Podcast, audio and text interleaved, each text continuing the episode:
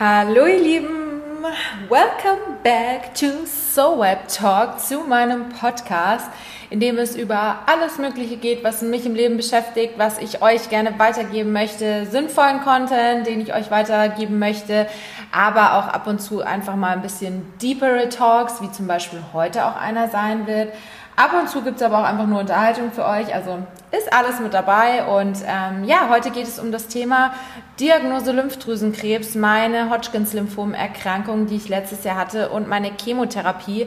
Dazu möchte ich euch ein bisschen was erzählen. Und ähm, ja, ich würde auch sagen, wir legen direkt los.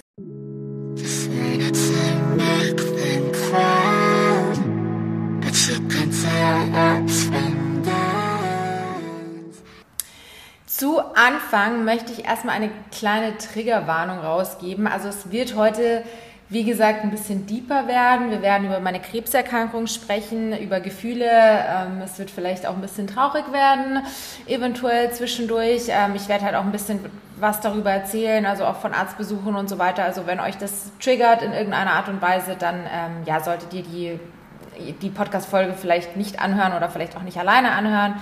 Ähm, genau, wollte ich nur mal zu Anfang sagen. Und wir fangen aber erstmal mit was Schönem an.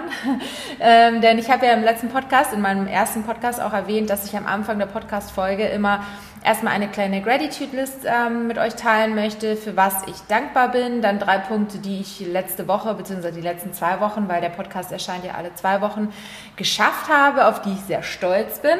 Und dann aber auch noch als Motivation für die kommenden zwei Wochen und hoffentlich, um euch auch ein bisschen zu motivieren, euch auch sowas wirklich immer aufzuschreiben, noch drei Punkte, die ich in den nächsten Wochen oder beziehungsweise auch Tagen einfach besser machen möchte.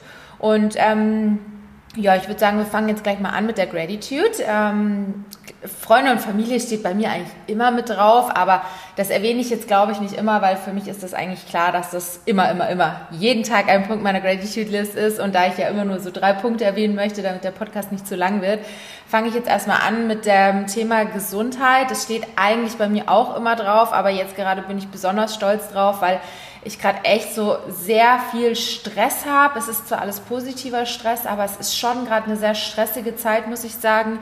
Ähm, jetzt mit dem Umzug, dann stehen jetzt gerade viele Jobs an und so weiter und so fort. Und ich versuche das gerade alles noch so ein bisschen zu vereinen muss dazu halt auch sagen, dass ich tatsächlich auch vor allem kopfmäßig einfach noch nicht zu 100% hergestellt bin nach der Chemotherapie. Man sagt immer, man hat so ein Chemo-Brain, genauso wie so man ja auch ein Corona-Brain nach einer Corona-Erkrankung ähm, haben kann. Und ich habe echt noch so ein bisschen Chemo-Brain und ähm, auch so körperlich bin ich schon wieder relativ fit. Also ich kann wirklich stolz sein auf meinen Körper, was der jetzt schon geschafft hat. Aber es ist halt einfach noch nicht so zu 100 Prozent, wie das vorher war. Aber dennoch bin ich froh, dass wenn solche stressigen Zeiten sind, dass mein Körper das auch so gut wegsteckt. Also ja, ich bin äh, da wirklich immer, immer wieder nur stolz auf mich und ähm, kann es auch immer wieder nur sagen. Und ja, das ist so eigentlich so der erste Punkt, den ich mal dazu ähm, raushauen kann. Dann zweiter Punkt ist für mich meine tollen Jobs und Kooperationspartner, vor allem auch meine langfristigen Partner, unter anderem zum Beispiel auch Fitbit, das soll jetzt keine Werbung sein für diesen Podcast, aber ist für mich ein sehr, sehr langfristiger ähm, Kooperationspartner, für den ich wirklich dankbar bin, auf den ich sehr stolz bin. Ich trage meine Fit äh, Fitbit wirklich 24-7 am Arm und war übrigens auch die Tage jetzt auf der IFA-Messe. Dazu komme ich auch gleich nochmal in meinem nächsten äh, Punkt. Ähm, ja, da bin ich auf jeden Fall sehr, sehr froh drauf. Nächste Woche steht hier auch die Fashion Week an und da ähm, gibt es auch wieder ein paar tolle Jobs, auf die ich wirklich stolz bin und für die ich happy bin und sehr, sehr dankbar. Ähm, und dann als dritten Punkt meine Selbstliebe bzw. meine Prioritätensetzung. Vor allem nach dem harten letzten Jahr mit der Krebserkrankung muss ich wirklich sagen, ich bin so, so stolz, dass ich mich selbst mittlerweile immer an, als Prio Nummer eins sehe und immer an erster Stelle setze und wirklich es auch schaffe, auch mal Sachen abzusagen oder so, wo ich einfach merke, nee, die tun mir einfach gerade nicht gut. Ich wäre jetzt gerade besser dran, wenn ich heute zum Beispiel einfach nur mal zu Hause bleibe oder sowas. So ging es mir zum Beispiel gestern auch mal wieder, ähm, dass ich einfach dann auch mal Nein gesagt habe. Und ähm, ja, also da bin ich halt schon sehr stolz drauf und sehr, sehr dankbar dafür, dass ich mich da selbst als Priorität Nummer eins sehen kann. Genau. Dann, was habe ich geschafft die Woche, beziehungsweise die letzten zwei Wochen und auf was ich sehr, sehr stolz bin, ist erstens, dass ich so viele To-Dos abgehakt habe von meiner To-Do-Liste. Also ich lebe von To-Do-Listen, Leute, ich liebe To-Do-Listen einfach. Ich muss mir wirklich immer alles aufschreiben, sonst vergesse ich die Hälfte. Und ich bin voll stolz auf mich, dass ich diese Woche echt so viel, auch so organisatorisches Zeug wie so Amttermine, Steuern, Sachen vorbereitet für Jobs und so weiter, dass ich das alles hinter mich gebracht habe. Und ich, oh, für mich ist das immer so ein entlastendes Gefühl, wenn ich meine To-Do-List weiter abhaken kann. Ich liebe das. Und ähm, dann bin ich eben auch sehr, sehr stolz, dass ich die IFA-Messe so gerockt habe. Also wir waren dort jetzt zwei Tage mit Fitbit zusammen und mit der ganzen Fitbit-Squad. Und ich finde, Messen sind einfach immer unglaublich anstrengend. Gar nicht so, weil wir selbst da jetzt so viel zu tun hatten. Also da war die FIBO-Messe auf jeden Fall viel anstrengender, weil wir da ja auch viel körperliche Arbeit geleistet haben. Klar, wir standen da jetzt auch am Tag sieben, acht Stunden rum und sind rumgelaufen. Aber ähm, ich finde, äh, Messen sind halt wirklich auch immer mental sehr anstrengend, weil man halt mit sehr vielen Leuten interagieren muss und ja, mit sehr vielen Leuten einfach ja, die, den ganzen Tag verbringen muss, sage ich jetzt mal. Und für mich war das echt im April, da war ja die FIBO-Messe. Und das war so anstrengend da noch für mich. Das war echt unglaublich. Also klar, da war ich auch noch nicht so lang mit meiner Chemotherapie durch und so. Und für mich war das auch körperlich so anstrengend. Also ich war da wirklich gefühlt klinisch tot am Abend. Das war echt krass. Und da bin ich jetzt echt schon sehr, sehr stolz auf mich, dass ich das jetzt diese Woche auch geschafft habe, den Job quasi zu machen. Ähm, genau, und dann habe ich ja gerade in meiner Gratitude auch schon so ein bisschen angemerkt, dass ich echt stolz drauf bin, dass ich mittlerweile viel häufiger Nein sagen kann. Ich merke einfach bei manchen Sachen, wenn die mir gerade nicht gut tun, dann sage ich einfach Nein. Und ich sage halt mittlerweile auch einfach, wenn ich auch mal keine Lust habe auf irgendwas, ihr müsst euch da keine Ausreden einfallen lassen, sondern sagt es einfach. Also ihr seid wirklich eure Prio Number One. Und ich finde, das kann man dann auch mit gutem Gewissen mal machen. Dann meine Motivation für die kommenden Wochen. Das habe ich auch in meiner letzten Podcast-Folge schon angesprochen. Und leider habe ich das nicht so zu 100 Prozent, wie ich das machen sollte, durchgezogen. Nämlich mehr entspannen und meditieren. Das steht weiterhin auf meiner Liste, da möchte ich echt noch dran arbeiten. Also ich bin schon stolz auf mich, dass ich es schaffe, jeden Tag mein 6-Minuten-Tagebuch zu führen. Aber trotzdem möchte ich da echt mehr noch einfach an meiner Entspannung arbeiten. Abends nochmal vielleicht auch eine Stunde mal lesen und nicht immer nur so 10 Minuten, weil mir dann die Augen zufallen, sondern auch ein bisschen früher einfach ins Bett gehen, früher das Handy weglegen. Das sind Sachen, da möchte ich auf jeden Fall noch dran arbeiten. Und dann auch wieder gesünder und regelmäßiger essen, weil dadurch, dass ich jetzt immer so im Stress war, habe ich irgendwie, also schon relativ für meine Verhältnisse okay gegessen, aber ähm, ich möchte einfach wieder gesünder, frischer, mehr kochen und ähm, vor allem echt auch regelmäßiger essen, weil das war jetzt echt eine Katastrophe in der letzten Zeit. Und ja, und den dritten Punkt noch, versuchen den Stress nicht zu sehr an mich ranzulassen.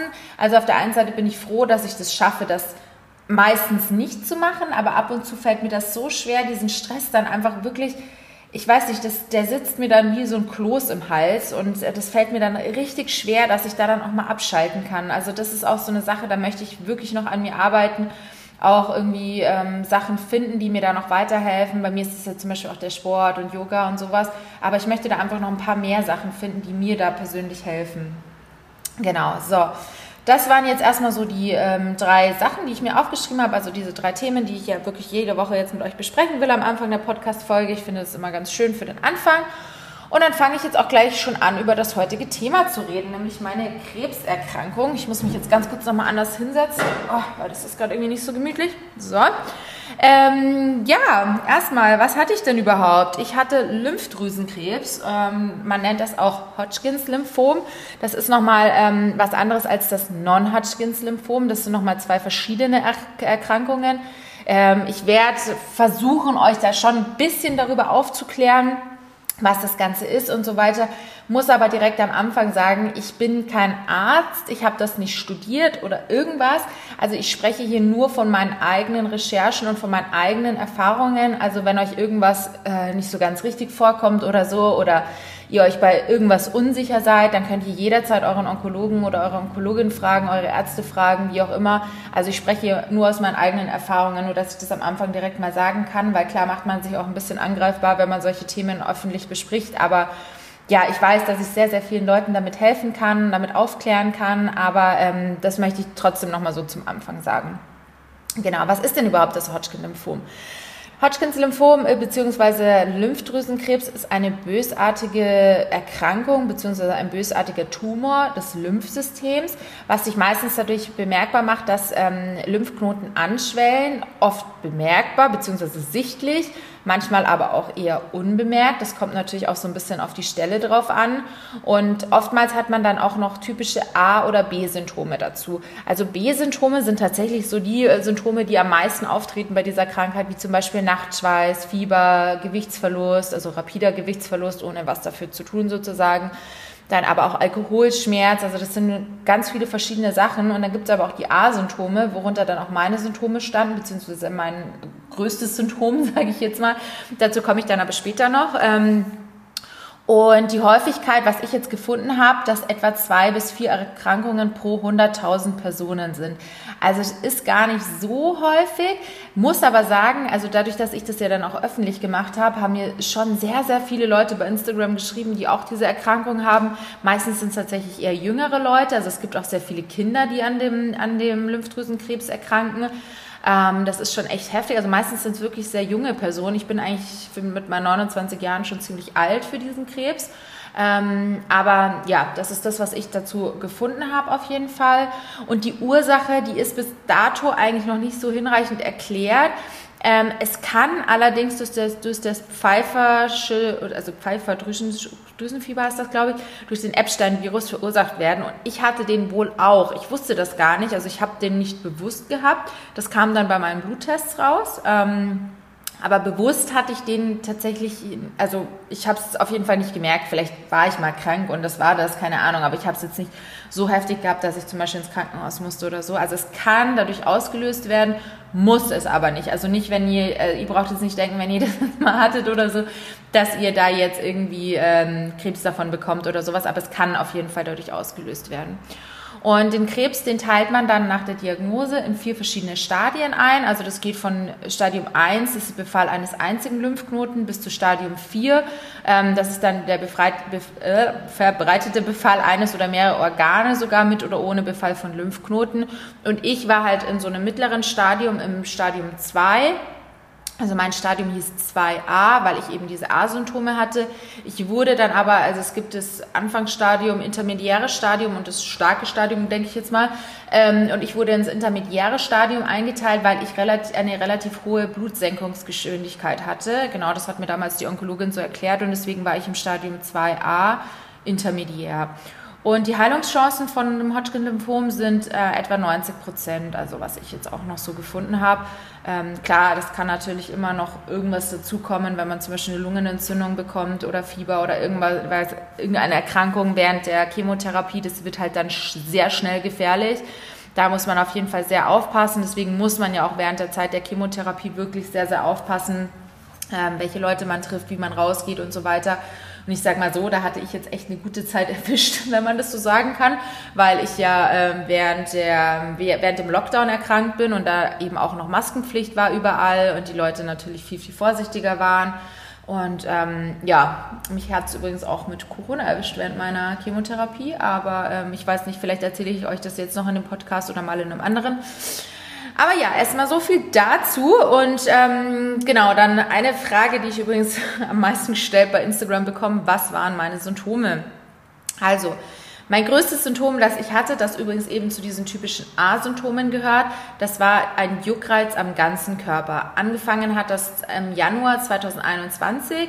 Das Ganze war anfangs wirklich nur so eher punktuell an bestimmten Körperstellen und das äh, wurde dann irgendwann so schlimm, dass ich das wirklich am kompletten Körper, also wirklich, wenn ich sage komplett, dann meine ich auch komplett, also wirklich, ich hatte dann irgendwann schon das Gefühl, meine Augen jucken innen. Ich wollte sie ausspülen, so ungefähr. Also wirklich, es war ein Horror eigentlich. Eigentlich darf man gar nicht darüber lachen, aber manchmal, wenn ich mir da wirklich denke, wie wahnsinnig ich geworden bin von diesem Juckreiz, das war nicht mehr normal.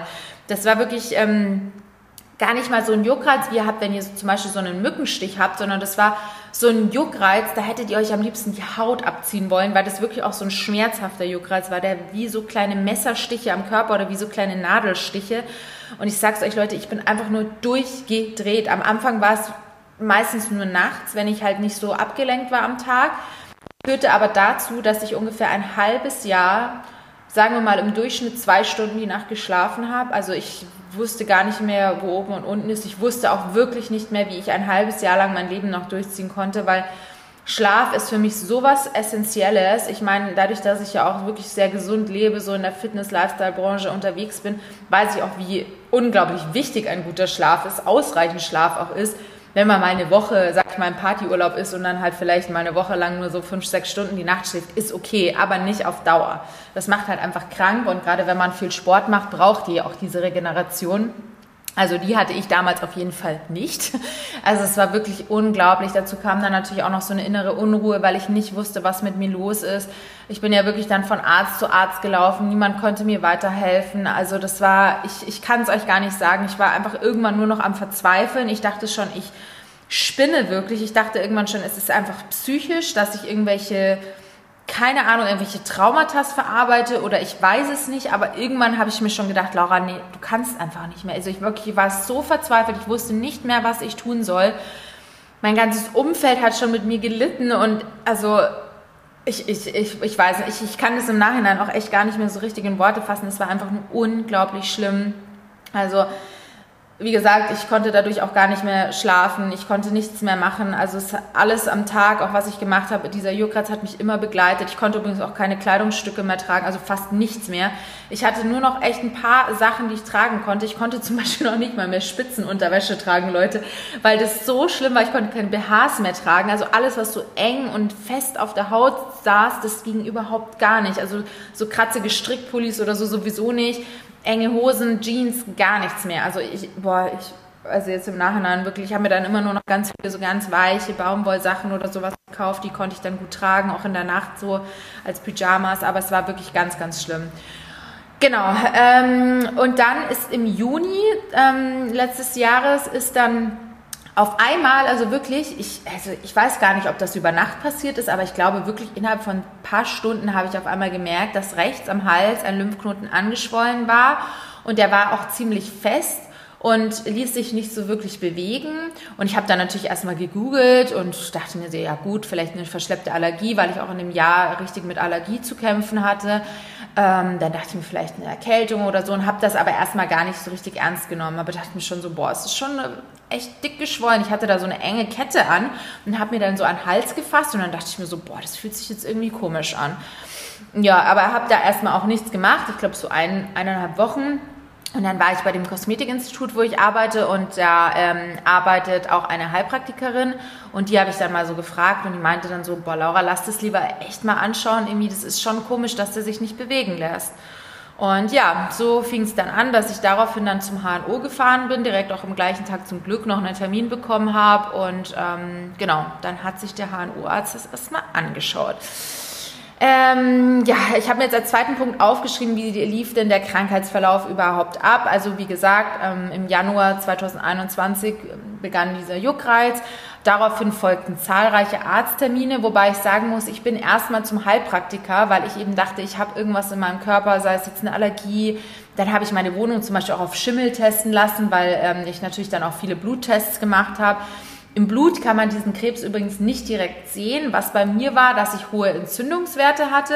Das kam dann aber auch eigentlich erst so richtig schlimm, so ab Mai, Juni, glaube ich weil ich dann nämlich auch die Corona-Impfung machen wollte und dann wollten mich die Ärzte nicht impfen, genau weil ich so hohe Entzündungswerte hatte und eben niemand so genau wusste, wo das herkommt. Und ähm, genau, daraufhin habe ich dann, also ich habe dann auch beim Heilpraktiker so ein großes Blutbild gemacht. Also so von den Werten war eigentlich wirklich alles in Ordnung. Ich glaube, meine Leukozyten oder irgendwas, ich weiß es jetzt nicht mehr genau, aber irgend, da war irgendwas, was nicht so genau gepasst hat. Und wie gesagt, meine Entzündungswerte waren relativ hoch und ich habe zum Beispiel auch auf Schimmel sehr stark reagiert. Und dann dachte ich schon, okay, vielleicht ist in meiner Wohnung irgendwas mit Schimmel. Ist mir dann auch tatsächlich aufgefallen, ich habe dann so Fallen aufgestellt und ist mir aufgefallen, dass ich im Badezimmer hatte ich am Rohr ähm, echt viel Schimmel dran. Da habe ich das natürlich bekämpft und so. Da dachte ich mir schon so, yes, jetzt hört der Juckratz bestimmt auf. Ja, dem war nicht so. Ähm, ich bin dann zu tausend anderen Ärzten noch gelaufen, von der Endokrinologin bis zur Frauenärztin, ähm, natürlich Allgemeinarzt. Da war ich dann übrigens in München, dazu komme ich gleich noch. Ähm, also ich habe wirklich so viele Ärzte, Hautarzt natürlich. Ich habe dann sämtliche Allergietests auf der Haut auch noch gemacht und so weiter, aber da kam überall nichts raus. Ähm, ich habe dann bei der ähm, Ärztin in München, da habe ich dann eben auch noch mal so einen Lebensmittelallergietest gemacht, weil ich dachte, vielleicht bin ich gegen irgendwelche Lebensmittel allergisch. Da kam dann raus, lustigerweise, dass ich gegen Leinsamen hochgradig allergisch bin und dann dachte ich mir schon so, yes, die Leinsamen sind es bestimmt, waren es leider auch nicht. Ja, und dann dachte ich wirklich schon, ich habe Krätze. Das hat mir dann auch meine Hautärztin in Berlin auch eingeredet und dann habe ich natürlich so eine Krätzesalbe bekommen und dann habe ich mir auch eingebildet, ja, es ist besser geworden, ist es aber nicht. Ja, wie gesagt, also meine Verfassung ist immer schlechter geworden. Ich war dann im Mai auch noch in Dubai bei meiner besten Freundin und mir ging es da einfach nur schlecht. Ich konnte auch diesen Urlaub überhaupt nicht genießen, weil es mir einfach nur schlecht ging. Also es war wirklich absoluter Horror. Ähm, genau, und dann im Juni sind dann eben die Lymphknoten angeschwollen. Daraufhin bin ich dann zum HNO-Arzt gegangen, habe beim ersten Mal, der hat dann Ultraschall gemacht und hat mir dann erstmal Antibiotika verschrieben und hat mein Blut getestet. Wurde nicht besser, ich habe das zehn Tage genommen. Also ich glaube, es ist minimal, ist der Lymphknoten, glaube ich, kleiner geworden, aber wirklich nur minimal. Ich glaube, das war auch eher nur Einbildung, als wirklich was war. Und dann bin ich nochmal zum HNO-Arzt und dann kam raus, dass ich äh, auf Borrelio-Bakterien reagiert habe.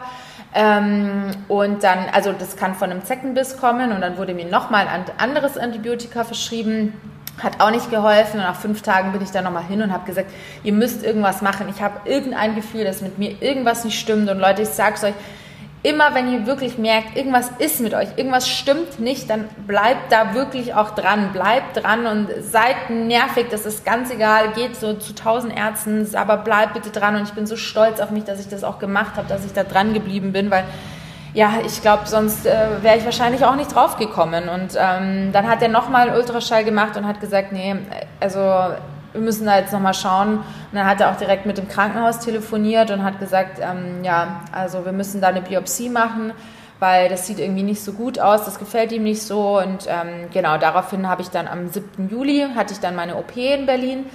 Auch das war richtig schlimm für mich, muss ich sagen, weil ich war bis dato noch nie in meinem Leben im Krankenhaus. Ich habe noch nie irgendwas bekommen, bis auf meine Geburt natürlich. Ähm, ich habe noch nie irgendwas gebrochen oder schieß mich tot. Also ähm, das war mein allererstes Mal im Krankenhaus, dann auch direkt über Nacht.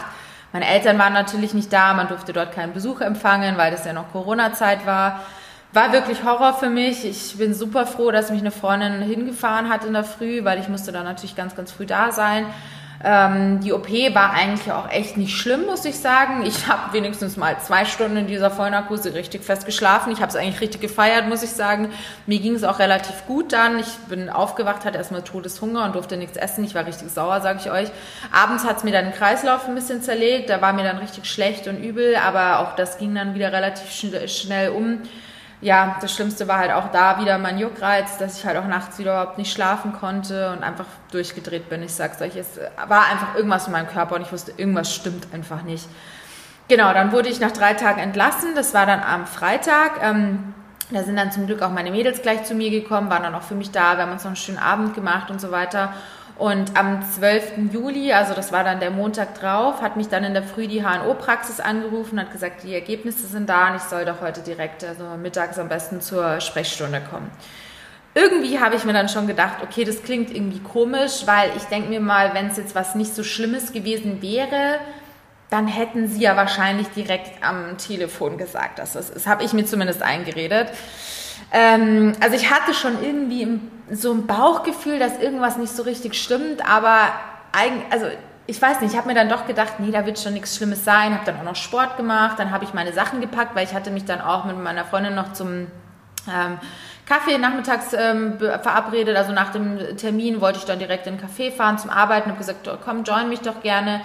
Und ja, bin dann halt mit dem Fahrrad dorthin gefahren und habe mir wirklich irgendwie nicht so was Schlimmes gedacht, aber irgendwie hatte ich auch ein komisches Bauchgefühl. Ich weiß nicht, ich kann es euch gar nicht mehr so genau sagen. Ähm, und dann wurde ich tatsächlich auch direkt reingerufen und Leute, wer schon mal in Berlin beim Arzt war, ich meine, klar, ich bin privat versichert, aber trotzdem, man wird eigentlich nicht direkt reingerufen. Das passiert nicht. Man muss mindestens, mindestens fünf bis zehn Minuten warten, wenn, also meistens ja eher so eine halbe Stunde bis Stunde. Ja, auf jeden Fall wurde ich dann direkt reingerufen und ähm, dann hat er mich nur angeschaut und hat gemeint, wie geht's Ihnen? Und habe ich nur gesagt, ich sag's Ihnen ganz ehrlich, ich habe wirklich scheiß Angst auf gut Deutsch. Dann hat er gemeint, ja, das glaubt er mir und dann hat er es mir aber auch wirklich direkt gesagt. Ähm, er meinte dann halt wirklich, ja, Frau Schäfer, Sie haben leider Lymphdrüsenkrebs. Und ich habe ihn erstmal total entgeistert angeschaut. Ich so, wie, ich habe Krebs. Also ich habe es erstmal gar nicht realisieren können. Und ich, ich, ich habe es auch generell, glaube ich, an diesem Tag einfach nicht realisieren können. Ja, ich war dann natürlich schon aufgelöst, musste aber zum Glück auch nicht weinen beim Arzt, weil ich glaube, da wäre ich gar nicht mehr hochgekommen. Ähm, der hätte mich, glaube ich, auch echt am liebsten in den Arm genommen. Der war so lieb zu mir. Also diese Arztpraxis ist wirklich top, muss ich sagen. Ähm, die waren da alle total lieb. Die andere Ärztin, die mich damals dann auch untersucht hatte auf meinen Blutteste und so, die kam dann auch noch mit rein und Dann haben sie mir das halt alles erklärt, was jetzt auf mich zukommt. Ich habe die wirklich dann nur angeschaut und meinte, also ich muss jetzt eine Chemotherapie machen. Dann meinte er so, ja, leider. Dann habe ich gemeint, also verliere ich meine Haare. Das war für mich wirklich so das Erste, dass ich mit so einer Chemotherapie überhaupt in, oder in Bezug gebracht habe, ähm, dass ich jetzt eine Chemotherapie machen muss dass mir die Haare ausfallen und dann habe ich auch noch gemeint, also wird mir die ganze Zeit schlecht sein. Weil das waren halt, wie gesagt, so die Dinge, die ich bis dato einfach mit so einer Chemotherapie verbunden habe, was man halt eben so aus Filmen und sowas kennt. Also weil ich hatte zum Glück auch noch nie jemanden in meinem Umkreis, der eine Chemotherapie oder die eine Chemotherapie machen musste.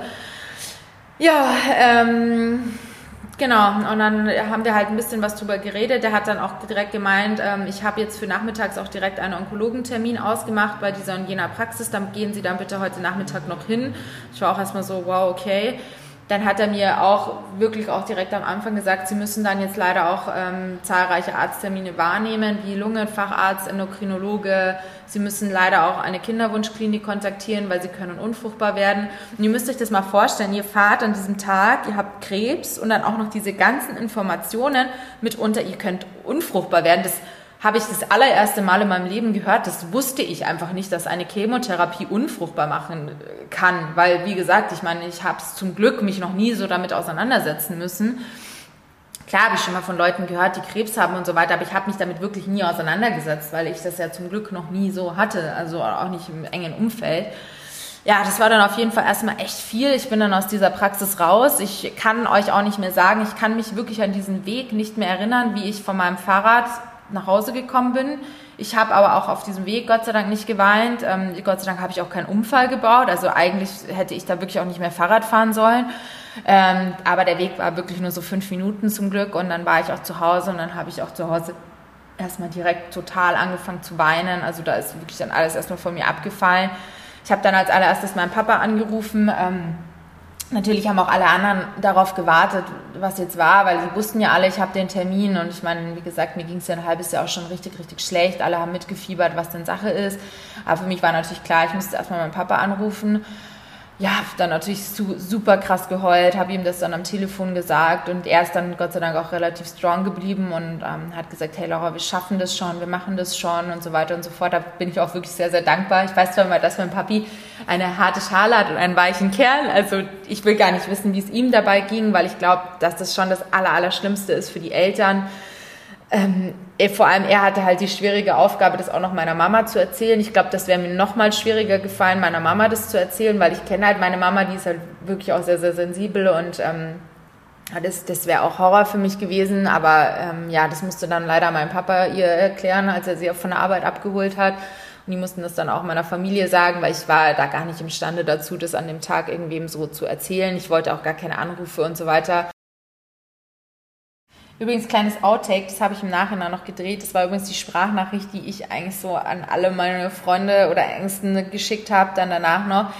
Ich will das hier nicht reinpacken, um irgendwie Mitleid zu bekommen oder keine Ahnung, aber für mich ist das so eine krasse Erinnerung. Ich bin voll froh, dass ich in manchen Chatverläufen diese Nachricht noch habe. Ich habe die ja dann alle weitergeleitet. Und es ist auch so im Nachhinein, ich konnte mich gar nicht mehr an diese Nachricht auch erinnern. Ich habe die halt natürlich dann direkt, als ich nach Hause kam und als meinen Papa angerufen habe, habe ich die dann ähm, an alle meine Verwandten oder Verwandten, Freunde, wie auch immer geschickt, ähm, die halt mit mir mitgefiebert haben. Und ähm, ja, die wollte ich euch jetzt mal noch einspielen. Vorsicht, das wird traurig. Ich habe da auch sehr geweint, während ich die Sprachnachricht gemacht habe, aber ähm, ja, so habe ich es dann quasi meinen Leuten mitgeteilt. Also Schlimmste ist eingetroffen. Ähm, ich habe echt Lymphdrüsenkrebs. Ich wollte es jetzt nur mal kurz sagen, ich leite die Message jetzt auch weiter ähm, ja, damit ihr halt alle Bescheid wisst. Aber ich will jetzt auch keine Anrufe oder so. Ich muss jetzt erstmal klarkommen. Ich muss jetzt auch gleich in so ein onkologisches Zentrum. Eine Freundin kommt gleich und begleitet mich dahin. Ähm, habe jetzt auch schon mit meinen Eltern telefoniert und ja. Aber wollte jetzt trotzdem Bescheid geben, weil ihr wartet ja auch auf eine Antwort und ja. Ich melde mich dann einfach, wenn es mir besser geht. Könnt mir auch gerne schreiben. Ich lese es dann noch alles, aber ich will jetzt nur gerade keine Anrufe. Das versteht ihr bestimmt. Genau. Aber ja, also um das Positive zu sagen, Heilungschancen sind 90 Prozent.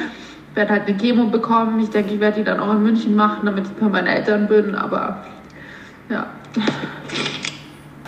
Ähm, ja, das war schon echt heftig. Ähm, ich habe dann auch direkt meiner Freundin geschrieben, was Sache ist, weil die mit der wollte ich mich ja eigentlich treffen und die ist dann Gott sei Dank sofort zu mir gekommen äh, hat mich dann auch total getröstet und die ist zum Glück Rettungswagenfahrerin und die ist da wirklich sehr, sehr rational geblieben. Also die kennt sich halt mit diesen Situationen gut aus und es war auch wirklich so mein Glück, sage ich jetzt mal, weil die kennt sich sehr, sehr gut aus mit solchen Situationen, wie man damit umgeht und ähm, ist jetzt nicht total in Mitleid oder sowas verfallen, sondern war halt wirklich sehr, sehr rational da und hat mir da echt auch gut Kraft gegeben. Hat mich dann zum Glück auch am Nachmittag noch zum Onkologentermin begleitet und ähm, ja, war dann auch mit im, im Sprechzimmer, weil ich sag's euch, ich weiß nicht mehr viel von dem Gespräch. Ne? Also ich weiß da wirklich nicht mehr so viel. Die hat mir so viel erzählt. Also die war auch wirklich nett. Ich bin auch immer noch in der onkologischen Praxis. Die ist ganz, ganz lieb, die Ärztin. Ich mag die auch super gerne. Aber trotzdem, also von dem Tag weiß ich nicht mehr viel. Die hat halt dann auch noch mal Ultraschall gemacht, so ein paar Untersuchungen und so. Ähm, aber ja, die hat mir dann die ganzen Überweisungen noch gegeben für die anderen Ärzte, die dann die nächsten Tage drauf kamen ähm, und unter anderem auch einen Termin für ein PET-CT, das man dann machen musste, ähm, weil da wurden dann nochmal genauer die, äh, ähm, die Krebszonen äh, sorry, mein Kopf ist gerade so, ihr wisst schon, die befallenen ähm, Zonen vom Körper, genau, werden in so einem PET-CT dann eben nochmal untersucht. Ähm, genau, auf jeden Fall, das war dann, ja, so der erste Tag. Ich habe dann auch am Nachmittag direkt mit meinen Eltern geschrieben und telefoniert. Und das Krasse war, ähm, meine Eltern meinten dann natürlich direkt, sie kommen sofort am nächsten Tag nach Berlin. Sie haben auch schon einen Zug gebucht und so. Und ich war dann im ersten Moment so, nein, ihr braucht nicht kommen, ich schaffe das schon. Und also ich weiß nicht, wie ich darauf gekommen bin, aber das war halt wirklich immer das, das bin halt einfach ich. Nein, ich schaffe das, ich muss das alles alleine schaffen, ich kriege das hin, ihr müsst nicht kommen ich krieg das schon hin. Ich habe dann auch noch gesagt, nein, weil ich will ja dann auch noch mit meinen Mädels sein, weil mir war das eigentlich schon klar, dass ich die Chemotherapie auch in München bei meinen Eltern machen werde, weil ich hätte die da auch gebraucht, einfach so zur, zur Unterstützung, zur mentalen, aber auch zur körperlichen Unterstützung. Ähm, meinte dann auch so direkt, nein, ich will am Wochenende noch feiern gehen und so. Also Leute, wenn ihr in so einer Situation seid, also ich, ich weiß nicht, man, man denkt an so vieles, aber auch an nichts und auch an so lapidare Dinge wie, ich muss ja noch mein Leben jetzt kurz genießen, bevor diese scheiß Chemotherapie beginnt. Naja, auf jeden Fall meinten meine Eltern, das ist doch ganz egal, wir kommen jetzt einfach, du kannst dich auch trotzdem noch mit deinen Mädels treffen, aber wir wollen dich da jetzt erstmal unterstützen in der Zeit. Und natürlich war ich super happy, dass die dann gekommen sind. Also auch, also ja, dieser Tag, wie gesagt, von der Diagnose, ich war sehr froh, dass meine Freundin da dabei war. Wir waren dann abends auch noch essen und ähm, ich glaube, da sind dann an dem Abend, genau, da ist dann auch noch eine andere Freundin von mir, eine meiner besten Freundinnen ist dann auch noch gekommen und dann haben wir halt am Balkon noch gesessen, haben geredet und da war dann auch, also ich, ich glaube, so richtig realisiert habe ich es immer noch nicht, aber ich bin dann so ein bisschen auf dem Boden gewesen und konnte damit dann schon ein bisschen besser umgehen, sage ich jetzt mal. So, ich muss mal kurz was trinken. Hm. Ja, genau. Die Nacht war natürlich Horror, weil wie gesagt, Juckreiz war natürlich immer noch da, aber immerhin wusste ich dann jetzt, woran es liegt, ne, mit dem Juckreiz. Ähm, und ja, am nächsten Tag sind dann meine Eltern auch schon gekommen. Ich glaube, die kamen dann gegen Nachmittag ungefähr. Und ähm, ja, ich habe das ganze Thema ja auch auf Social Media relativ mit, oder ich habe die Leute ja schon mitgenommen während meiner ganzen Krankheitsgeschichte das Jahr über. Und für mich war dann eigentlich auch direkt klar, nee, ich werde meinen Leuten natürlich erzählen, was Sache ist. Das habe ich nicht direkt an dem Montag der Diagnose gemacht. Ich habe dann auch in die Story geschrieben, hey Leute, ich brauche jetzt gerade einfach ein bisschen, die Diagnose war leider nicht so gut, ich erzähle euch morgen mehr. Und ja, dadurch, dass ich das Ganze dann echt schon so habe ein bisschen sacken lassen können, habe ich mich dann auch direkt hingesetzt und habe dann auch direkt zwei IGTVs dazu gedreht und habe den Leuten halt erzählt, was Sache ist. Und ich muss auch sagen, jetzt im Nachhinein, es war wirklich so die, eine der besten Entscheidungen meines Lebens, dass ich die Leute mitgenommen habe während diesem ganzen Weg, dass ich von meinen ganzen Erfahrungen und so weiter berichtet habe. Also wirklich, ich kann im Nachhinein echt nur so sagen, ich bin so happy, dass ich das gemacht habe, weil ich schon so vielen Menschen damit helfen konnte. Und auch diesen Podcast ja dann auch, deswegen sage ich jetzt mal, eröffnet habe, weil ich da natürlich auch dieses Thema mehr erzählen möchte und so weiter. Und ähm, ja, genau. Dann kamen meine Eltern und dann standen zahlreiche weitere Arztbesuche an. Ich sag's euch, also ich bin so froh, dass meine Mama mich das alles für mich gemacht hat, mit den ganzen Arztterminen überhaupt ausmachen, weil das hat mich schon so gestresst. Also ich musste zum Kardiologen, ähm, also zum Herzarzt, dann zum Lungenfacharzt musste ich und dann eben diese Sache mit der Kinderwunschklinik. Vielleicht mache ich dazu nochmal eine extra Podcast-Folge. Ich habe dazu aber auch schon auf YouTube ein Video, falls euch das interessiert, diese Kryokonservierung der Eizellen das war auch wirklich ein Thema bei mir, Leute. Das hat so ewig gedauert, alles. Ich musste zweimal auch operiert werden, aber es konnten dann zum Glück auch Eizellen eingefroren werden. Das Ganze hat aber wirklich ewig gedauert, bis das durch war. Ähm, ich glaube, das waren also zwischen Diagnose und meinem ersten, meiner ersten Chemotherapie lag über einen Monat, weil diese ganzen Sachen halt noch gemacht werden mussten. Ich musste dann auch noch äh, geimpft werden gegen Corona. Also die zwei Corona-Impfungen standen dann noch an. Aber ich sag mal so, ich hatte das Glück, dass ich das überhaupt noch machen konnte, weil bei manchen ist es ja dann wirklich schon so weit, dass sie sofort mit der Chemo starten müssen, am besten jetzt und gleich. Und ich hatte ja zum Glück noch diese Zeit, dass ich so, sowas noch machen konnte. Genau, am 18. August hat dann, wie gesagt, meine Chemotherapie gestartet. Ähm, ich habe zwei Zyklen BACOP eskaliert und zwei Zyklen ABVD bekommen. Wie viele Zyklen man braucht und wie viele ähm, verschiedene Chemotherapien sozusagen. Das hängt so ein bisschen von eurem Stadium ab, von der Stärke des Krebses sozusagen. Ähm, dadurch, dass ich das intermediäre Stadium hatte, hatte ich eben nur in Anführungsstrichen diese vier Chemotherapien. Ähm, genau. Und ähm, habe dann eben, also die zweimal die BACOP, die hat am, also ich hatte, nein, Okay, sorry, ich habe mich gerade ein bisschen verhaspelt, weil mein Kopf wieder woanders war. Wollte euch vorhin eigentlich noch was anderes erzählen, das habe ich äh, vergessen, aber ist ja egal. Auf jeden Fall ähm, habe ich gestartet mit der BIACOP-Therapie. Die habe ich übrigens beide auch im Krankenhaus gemacht. Die waren jeweils drei Tage lang erstmal. Also die Zyklen an sich von BIACOP, die gingen zwei, nee, drei Wochen waren das, genau. Lasst mich kurz überlegen.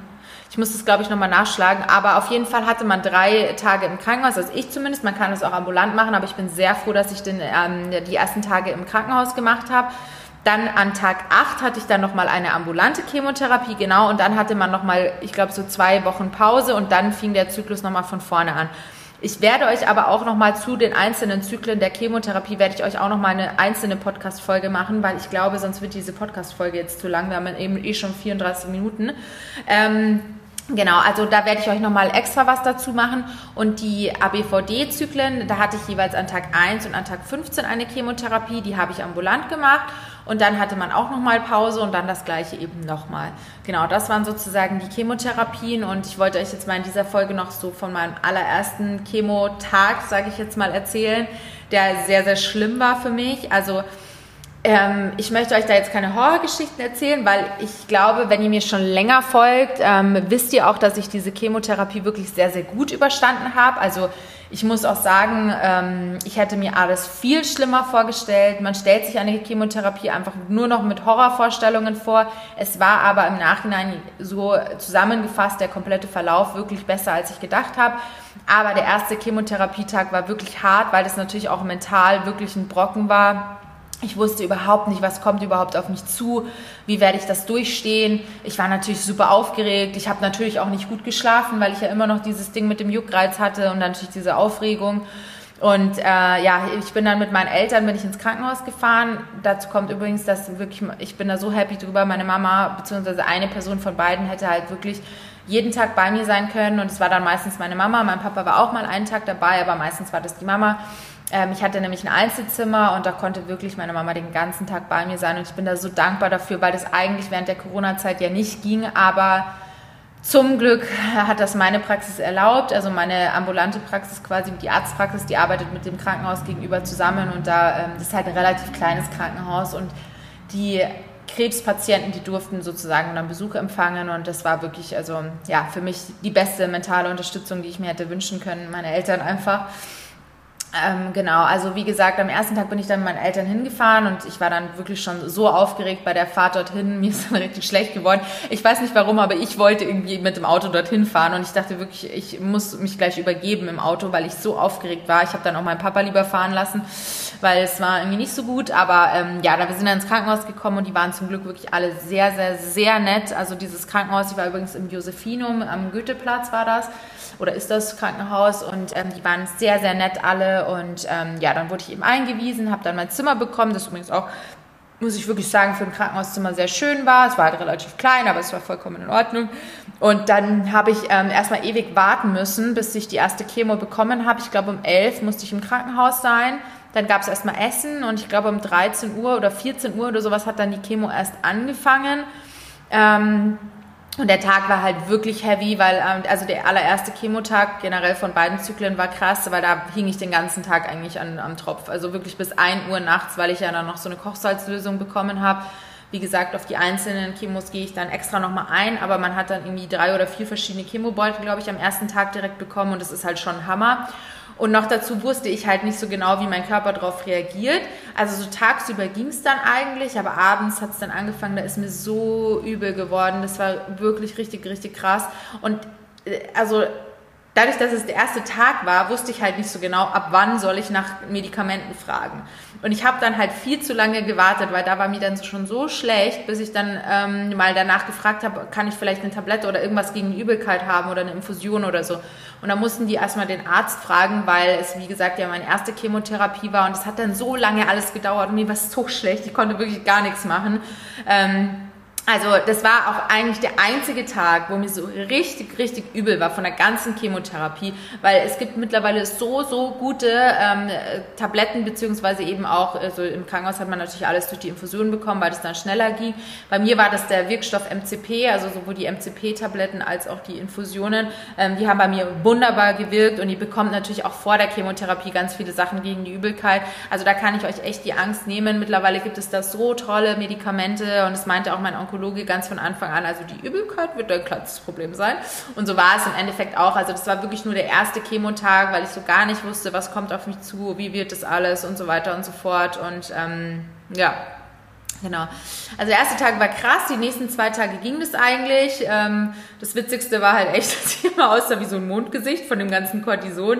Und was für mich auch mitunter das Schlimmste war, dass ich halt nur rumliegen konnte. Also ich konnte zwar schon mit meinem äh, Gerät in der Hand, also mit diesem Infusionsständer, das war mein Homie for these days, äh, konnte ich natürlich schon so ein bisschen rumlaufen. Das habe ich auch gemacht mit meiner Mama. Wir waren dann auch teilweise draußen im Garten. Ähm, also es war halt so ein Minigarten. Viel konnte man echt nicht laufen, aber ich musste mich zwischendurch bewegen, weil ich, ihr kennt mich ja, ich bin ja wirklich so ein Bewegungsmensch und da bin ich fast durchgedreht. Aber ähm, ja, letztendlich habe ich das dann alles geschafft. Wie gesagt, ich werde auf die einzelnen Chemotherapien nochmal eingehen, werde euch dann auch nochmal einzeln dazu erzählen, wie es mir dann ging und so weiter und so fort. Aber ähm, das war jetzt erstmal so der Chemoverlauf. Also am 18. August hat meine erste Chemo gestartet. Ich konnte zum Glück auch immer alle Chemotermine wahrnehmen. Also meine Leukozyten waren auch immer gut, weil ab einem bestimmten Leukozytenwert, also wenn der zu niedrig ist, kann man die Chemo nicht machen. Ähm, weil dann eben die Werte, also die, die weißen Blutkörperchen zu wenig im Körper verteilt sind, die ja für das Immunsystem zuständig sind.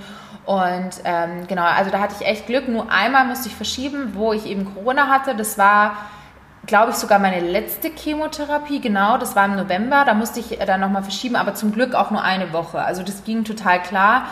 Und während meiner Corona-Erkrankung ging es mir übrigens auch echt relativ gut. Ich hatte eigentlich nur so Schnupfen, Schwäche und ähm, Geruchs- und Geschmacksverlust. Also irgendwie hat es meine Eltern schlimmer erwischt. Die habe ich dann natürlich auch angesteckt, ne?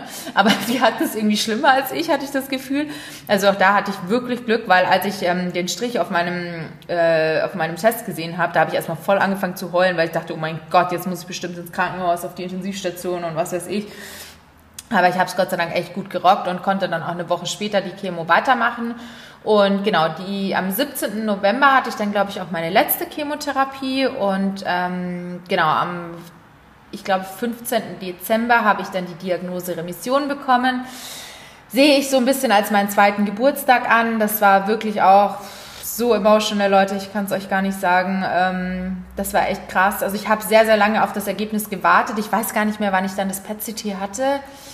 Ähm, also man hat dann quasi nochmal so ein Abschluss-PET-CT. Ähm, ich weiß es nicht mehr, auf jeden Fall irgendwann Anfang Dezember oder so. Und ich habe wirklich äh, mit Bibbern ja jeden Tag auf dieses Ergebnis gewartet, weil ich halt nicht wusste, ob ich jetzt noch Krebs habe, ob noch irgendwas aktiv ist, ob ich eine Bestrahlung brauche oder nicht. Und ähm, dann habe ich irgendwann schon angerufen bei dem Krankenhaus, wo ich das PET-CT gemacht habe und habe nachgefragt, das kann doch nicht sein, wie sind denn die Werte? Und dann meinen die so, ja, wir haben die jetzt schon losgeschickt an Sie. Und eigentlich dachte ich, die kommen an die Ärztin an, die haben das aber tatsächlich zu mir nach Hause geschickt. Also das wusste ich gar nicht, dass die das nach Hause schicken, äh, weil ja, ich also sage ich euch auch ganz ehrlich, dieser Brief kam an. Ähm, ich hatte den in der Hand und ich hatte keinen Plan, was da drauf steht, weil es war halt irgendein Ärztedeutsch und ich habe zwar dann schon irgendwo Remission gelesen, aber nicht wirklich verstanden, was das eigentlich heißt. Ich habe das dann direkt so mit kompletter Panik an alle meine Krebsmädels geschickt, die teilweise auch schon ähm, den, also den Brief mit der Remission bekommen haben, beziehungsweise sich da auch ein bisschen auskennen. Und die meinen dann alle, ja, das klingt schon gut, aber ich hatte trotzdem irgendwie so Angst, das allen meinen Leuten zu erzählen, dass ich jetzt in Remission bin. Weil ich dachte so, oh mein Gott, was ist, wenn das jetzt nicht stimmt? Und dann hatte ich zum Glück eigentlich nur für Notfälle, aber von meinem Arzt aus München hatte ich, also von meinem Onkologen, die WhatsApp-Nummer, beziehungsweise die Handynummer. Und dann habe ich ihm das einfach, das war, glaube ich, 19 Uhr abends oder so, habe ich ihm das einfach auf WhatsApp geschickt, weil ich wollte das einfach wissen. Und der war total lieb, der hat mich dann auch eine halbe Stunde später oder so angerufen, hat gesagt, ja, das klingt gut, das sieht alles gut aus und sie sind in Remission. Ja, und dann ist mir erstmal, oh Gott, mir sind tausend Steine vom Herzen gefallen, glaube ich. Ich habe dann sofort meine Eltern angerufen per FaceTime. Ich habe das Ganze übrigens auch mitgefilmt, weil das so ein emotionaler Moment für mich war. Ich habe mir auch für diesen Moment im Vornherein schon eine Glocke gekauft. Und wenn man so eine Glocke läutet, dann heißt es halt eben das Ende der Chemotherapie. Das ist sozusagen so ein Zeichen, dass man das geschafft hat. Ähm, und habe mir auch so auf meinem iPad so, ein, äh, so eine Grafik erstellt mit ich bin krebsfrei. Und dann habe ich meine Eltern angerufen per FaceTime und habe dann total angefangen zu heulen und die natürlich auch. Und ach Gott, wenn ich nur daran denke, könnte ich schon anfangen zu heulen. Aber das war halt so mein Weihnachtsgeschenk an meine Eltern sozusagen oder an meine ganze Familie und habe das denen natürlich erzählt. Und dann habe ich auch meinen ganzen Freunden direkt geschrieben und so. Und das war wirklich sehr, sehr krass. Äh, man sagt übrigens in Remission, weil man halt nicht, also äh, so die, die, nächsten zwei Jahre sozusagen sind halt so die kritischen Jahre, dass man eventuell ein Rezidiv, also die, dass die Krebserkrankung wieder kommen kann. Deswegen sagt man, man ist in Remission und noch nicht geheilt. Geheilt wird man dann erst nach ein paar Jahren. Aber natürlich wird nichts zurückkommen. Deswegen, ich bin wieder gesund.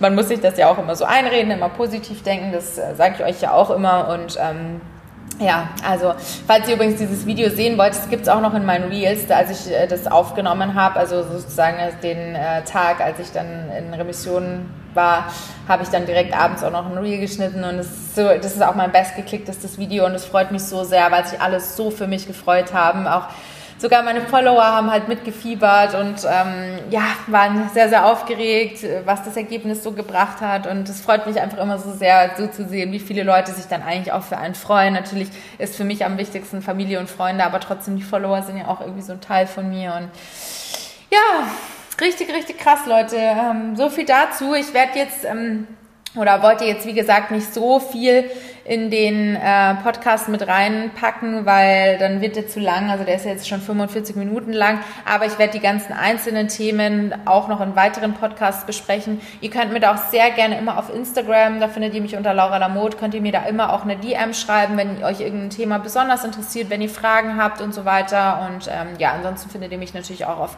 allen weiteren Social Media Channels wie TikTok, äh, YouTube und so weiter. Ich habe auch einen Blog, also da könnt ihr auf jeden Fall auch mal rein reinschauen. Das packe ich euch alles in die Show Notes.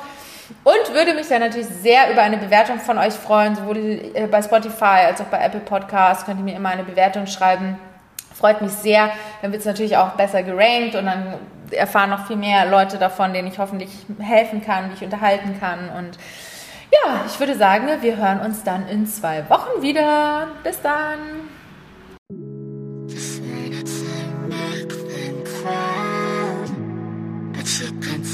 that spend.